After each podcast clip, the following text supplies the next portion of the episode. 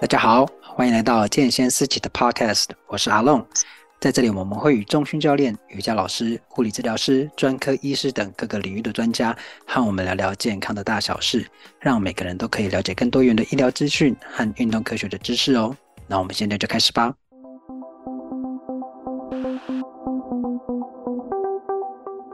Hello，Hello，我们今天要邀请的来宾是芸芸老师。Hello，芸芸老师。嗨，好久不见啊！真的是好久不见。我们上次录的时间已经是很遥远的以前了。我相信大家 一定想，哦、一定都在听以前的那个 podcast，在想念你。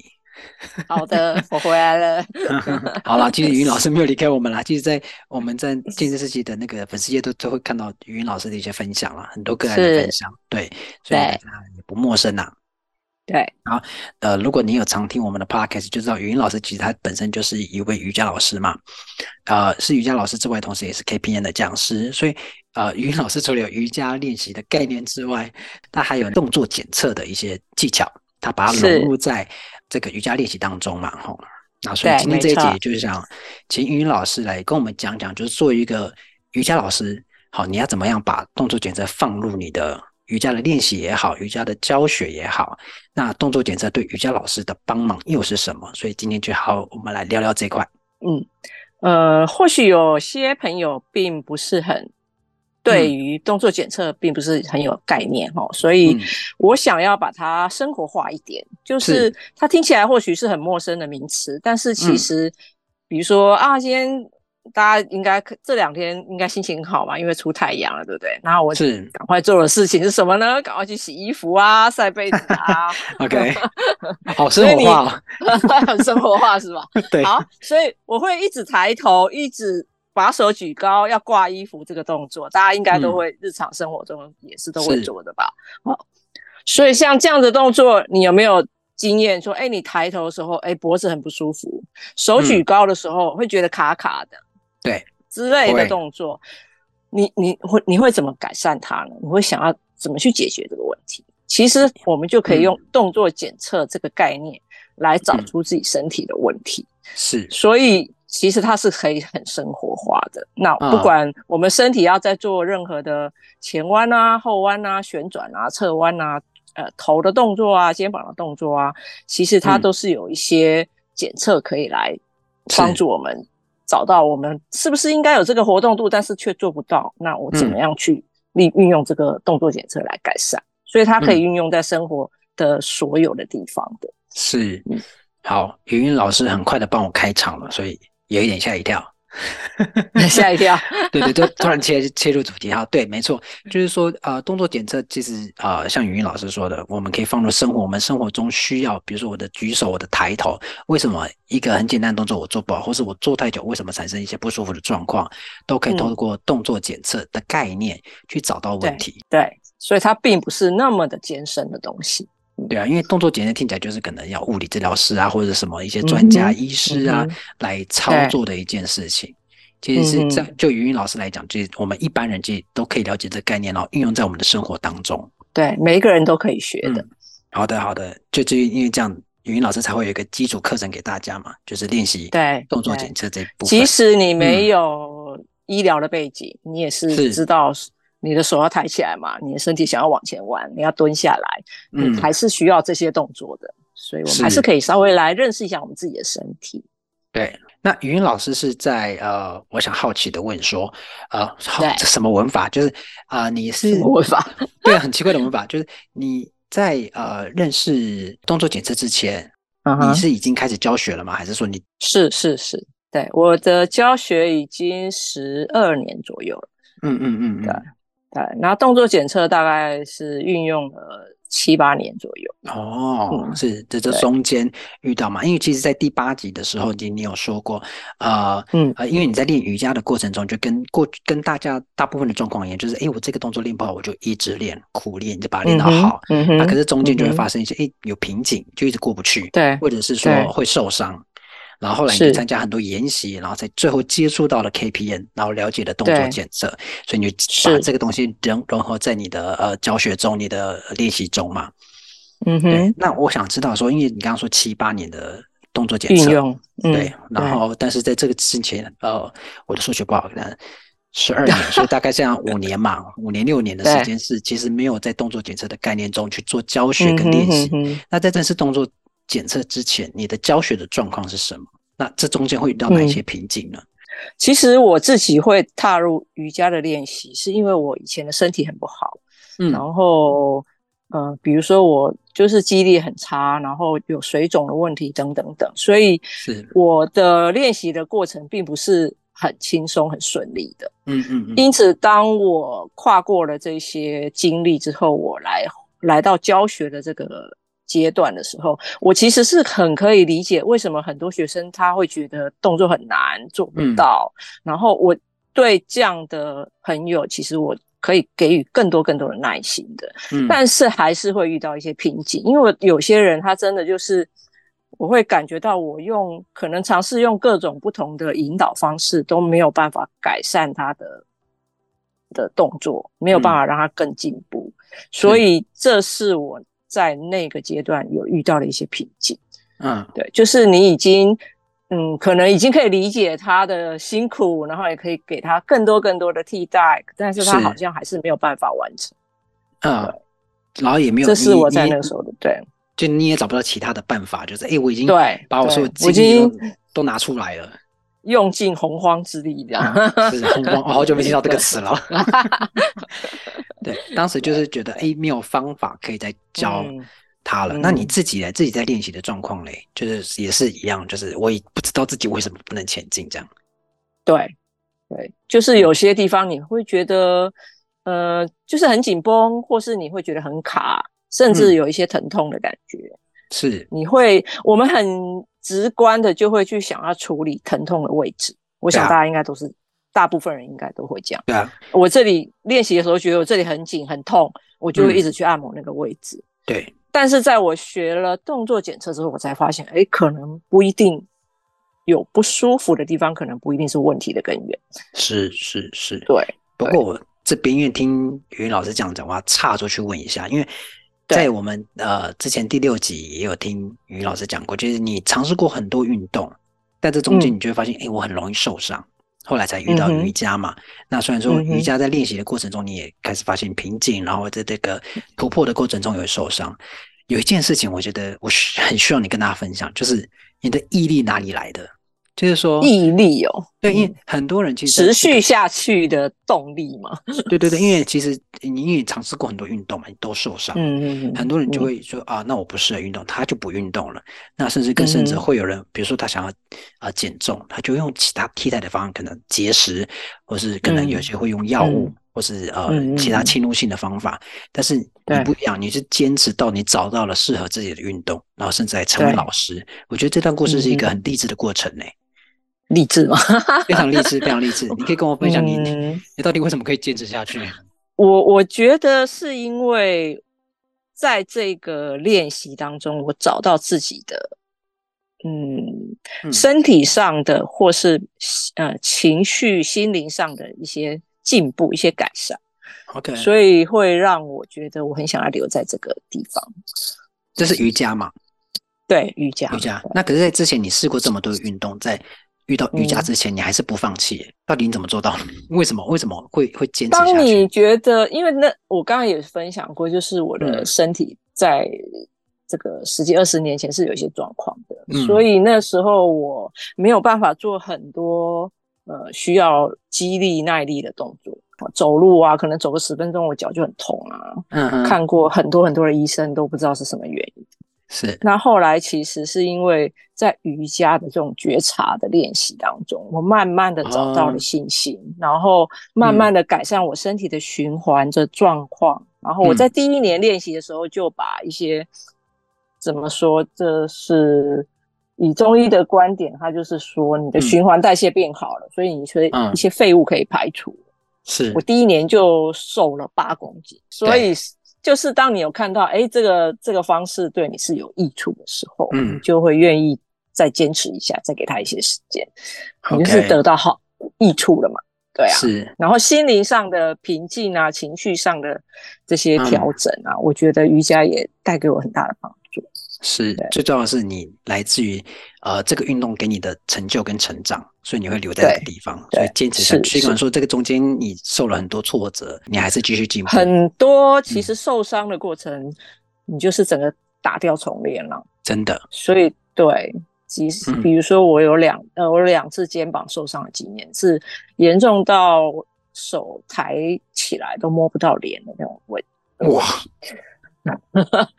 连洗脸、刷牙、梳头发都没有办法做，嗯、所以就是慢慢再从，当然有经过医疗去做一些复健啊、物理治疗，嗯、然后再加上自己慢慢的用瑜伽的方式再去慢慢的改善它，是，然后又回来了，对，又回回血，是，所以这告诉各位，如果你在运，你现在运动的过程中，你可能还不是很确定，或者你觉得很挫折，那语音老师的故事告诉你不要放弃。对对，正确的医疗，然后正确的复健，正确的练习。重点是你在这个运动过程中，你得到了什么样的呃正向的帮助？你有什么成长？嗯、情绪上的、嗯、身体上的，我觉得都很重要了。都很重要，你才是持续下去的动力。我觉得运动就是要一直持续啊，不是说你今天做了一点点，我减了几公斤，然后你就停下来了。对，如果这以上啊，刚刚芸芸老师讲跟我提到的啊，你有点好像第一次听过的，麻烦你回去听第六集跟第八集，因为之前都有讲过，好吗？好害羞，但我相信大家心里中一直挂着一件事情：芸芸老师练瑜伽一年瘦八公斤，他脑袋应该在重复这个。我觉得那个过程应该就是你身体恢复了正常的嗯功能。是，所以它比较可以很好的运作的时候，它就启动了。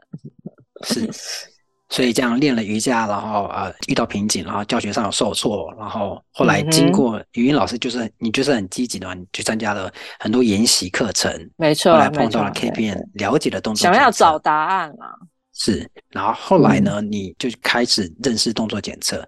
那加入动作检测的时候，那这些你刚刚说的这些瓶颈有呃突破吗？还是说你在动作检测当中找到当然、嗯、找到一个新的路，嗯、过去的瓶颈就不理它了，就是找到新的路。过去瓶颈不理它，这 是因为有时候没有，就是有时候那个过去瓶颈可能可能是方向的不对啊，或是怎么样，它可能是在错误的方向，然后现在你找了新的一个方向，所以就哎，嗯、我们就用新的方式去处理它，我们不再用那个旧的方式了。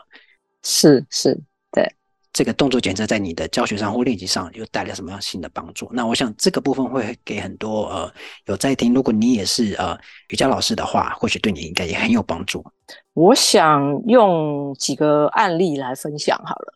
好的，前阵子就是有一个学生他在练习瑜伽的，有有有在练瑜伽的人应该不是不陌生这些动作啊，就是桥式啊，嗯。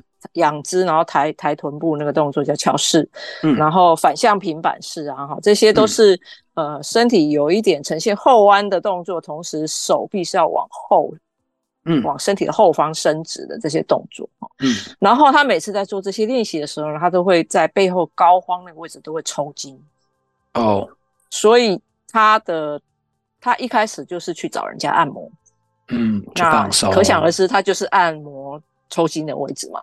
对，哦，就是背后肩胛骨中间那些位置。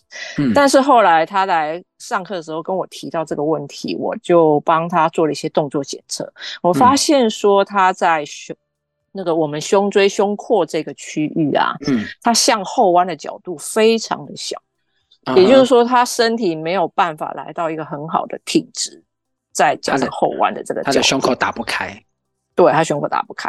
然后他的手臂。的后侧的手臂的筋膜也非常紧绷，所以他手往后的时候，哦、胸口要打开的时候，是不是我们要把前侧打展开，然后手要往前往后伸，哈、嗯，这些动作都没有办法完成。是，那他又要做到这些后弯的练习，他的背后的肌肉，嗯、也就是他疼痛抽筋的那个位置，就要比平常。其他人出更多的力量，对，你的你的概念很好，所以他前面没有办法打开，后面又要出非常更比一般人更多的力量，时候他就会很容易抽筋，所以他的问题点很显然不是在那个抽筋的位置，是，而是在前侧太紧，嗯，肩膀的筋膜的呃手臂的筋膜也太紧，哦，所以把这些东西释放开来之后，他就会发现说，诶，他在做这些后弯的体式的时候就没有那么辛苦了。当然还是会需要持续的练习啊，但是他就很少再发生抽筋的问题。嗯、这个第一点。这个是第一个案例，这就是告诉我们说，嗯、你常常发生不舒服的地方，可能不一定是问题的根源的地方，它反而是结果。对，它是结果，所以你一直去处理它，嗯、一直去按摩它，并不会让你的练习更进步。那反过来说，如果你没有去处理它，你还是不断的，哎，我练习不够嘛，我就一直练，总会成功嘛？结果不会，啊、你就会受伤。嗯，这可能。这就是也是受伤的原因，常见的原因。然后再来就是，我会常常在瑜伽的练习中，包括我自己，或是我的瑜伽练习的朋友，或是我的学生，嗯，我们会发现每个人身体有他的特质，有些人他的可能他的特质就是很适合做前弯的，或是他的髋就是特别容易开的。或是他的后弯就是做的特别漂亮的哦，每个人都有他的特质，嗯、但是我会想要提醒大家，就是这是我另外一个案例的学生，就是他的后弯超级棒的，就是站姿可以往后弯下腰的那种动作，嗯、他做的非常轻松，就很羡慕，对不对？对啊，这动作很难呢，这个我也不会。OK，、嗯、好，但是呢，但是呢，在站姿前弯手。大家可以想一下这个动作哈，就是站之前弯脚是伸直的，然后站之前弯手，它却碰不到脚趾。啊？这前后的失衡是不是非常的巨大？对啊，就是它后弯极好，前弯极差，摸不到脚趾哎。对，这是在练瑜伽的人中其实蛮少见的，就是他很喜欢练后弯，嗯，他的身体的。的状态也很适合练后弯，嗯、所以他就不停的练后弯，然后前弯他做不到，他就每次都跳过。哦，就是偶尔会看到一些人会有这样的状态，就是他喜欢去练他展现的很、嗯、很棒的一些动作，然后就会去忽略到说身体其实是需要平衡的。然后他的后弯虽然练得越来越好了，可是你会发现他其实开始有一些失控，就是他已经有一点过、嗯、柔软度过好。然后会有一点肋骨外翻啊，会有一些这个嗯不稳定的状态出现，和一些核心控制的问题就开始出现。OK OK，应该就是不平衡啦。OK，哦，所以我们也可以借由动作检测，会去发现到这样的问题。你可能某某些角度会很棒，但是某些角度会很少。嗯，这样我们就需要做一些调整，或是你右边的动作做得很好，左边的动作做得很差，这样也是一种不平衡。哦，就是。要去注意到自己的，因为瑜伽很多动作都是左右对称啊，右边练一次，嗯、左边练一次嘛，哈是，所以你如果有一边总是做的特别好，然后另外一边总是做的特别不好的话，你就要去思考，嗯、这也可能是让你越来越失衡，甚至造成未来受伤的一个有那个原因之一。是，嗯，对。第二点就是要强调大家，请大家一定要很注意平衡的问题。嗯，那不平衡的状况，其实透过动作检测也是可以，呃，也可以发现你的问题。对对对。所以第一个案例是说，呃，那个那个后弯背后很容易抽筋，是因为他前面太紧，后面要发太多力，然后他不知道，就一直去按摩放松他后侧后面的那个，一直按摩后面。其实最应该放松按摩的是前侧，前面对对。所以说他，他没有经过动作检测去，或是他没有那个概念的时候，他就不会去理解，他就是有痛医哪里，就是头痛医头，脚痛医脚，脚痛医脚，对。对，就错把结果当原因，没错没错，所以状况会一直发生，继续放松，然后继续抽筋，然后最后就会可能会有一些呃永久性的损伤、不可逆的伤害发生。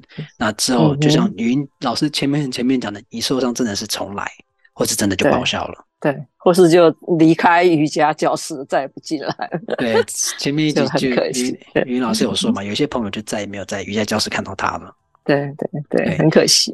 对，那另外一个是平衡的问题嘛。你虽然说有些特质是你很适合做某一件事情，呃，某一个动作，但是过度了，其实你也不会发现。对，那你有那个动作检测概念，你就知道，哎，我要去平衡，那我哪一边比较差？我要怎么去呃加强那个棒那个方面？就像刚刚前面讲的，就是呃，如果你哪一个地方太弱，其实你根本不知道，那你你又这么硬练，那搞不好就会受伤。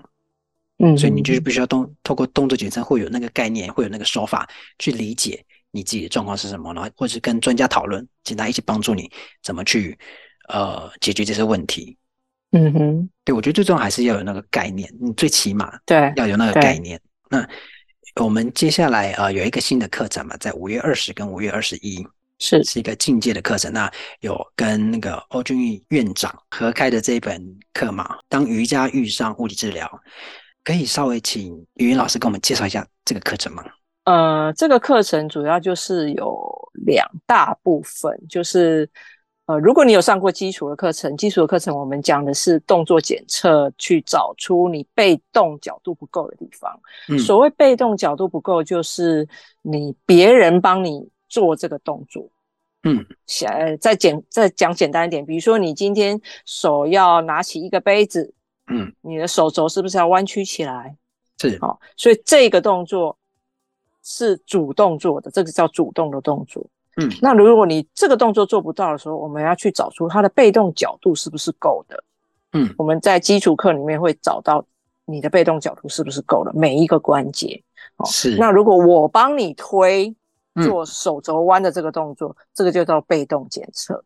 嗯，如果我帮你做这个动作也做不到，嗯，那就表示你确实是有一些筋膜链是卡住的，是紧绷的，要先把它释放开。好，嗯，这是在我们基础课程里面讲的。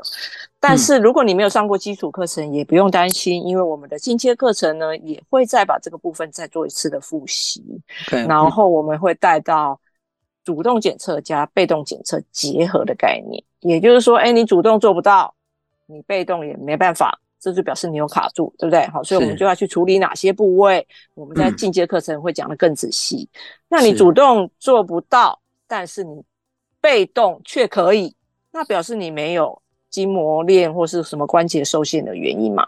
嗯，你就是需要正确的锻炼，你需要训练，嗯，怎么训练？好，怎么让那些瑜伽的动作可以透过一些好的启动，嗯，去把它做到更优化的呃这个动作？是，这个是也是在我们进阶课程很重要的一个重点。嗯，所以这是我我会跟欧院长一起呃合作开课的原因，因为他也是这方面的专家。哦，就是怎么样去做一个很好的优化的一些动作的的训练，是他会告诉我们。那语音老师是瑜伽老师嘛？那你也是这个这个课程的讲师，那你也是呃 KPN 的动作检测的一个讲师。那对于呃如果有在听这个 podcast 是瑜伽老师的话，那你会怎么样推荐说他们来上这门课程呢？呃，如果我们其实我们在教学上应该都会有遇过很多学生的各种状况。嗯、那呃有有经验的老师有。呃，资深的老师，我想大家一定会有非常非常多的可以怎么样去引导，包括口令上的引导，包括动作方向的引导，辅具哈。各种的那个，甚至手调哈，用手去帮学生调整哈。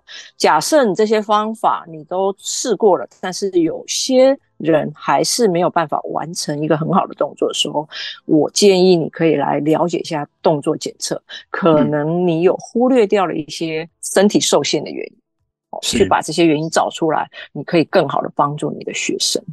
就是除了在你。原有的教学不用改变你原来的教学，你只要再增加一个动作检测，可能就可以改善更多的问题。还是可以用原来的教学的方式。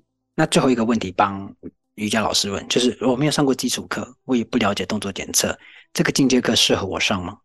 可以的，可以的。好的，就像我前面有讲过，我们还是会再把主动检测跟被动检测再复习一次，嗯，然后才会进入到那个优化的部分。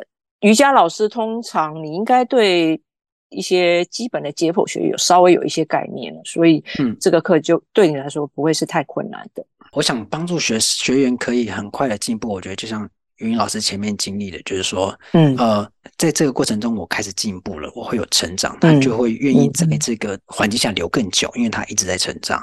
对，也避免学生的受伤了。对啊，因为真的受伤是蛮重要的。对对对，因为有些真的是有些人挫折，他就会他可能不像语老师这么坚持，嗯，但是有些人真的受伤，嗯，或是他就发现哎，我不行，那就放弃了，那就会很可惜。一定会有学生他会跟旁边人比较嘛，我们上课都有这样的经验。啊、对、嗯、他觉得，哎，旁边人为什么都可以脚挂在脖子上，我为什么髋都打不开呢？他有时候可能就会硬练。对，那你如果了解这个学生，他的宽是有一些角度上的受限，你就会不会让他继续这样子练下去，你就会给他一个合适的替代方法。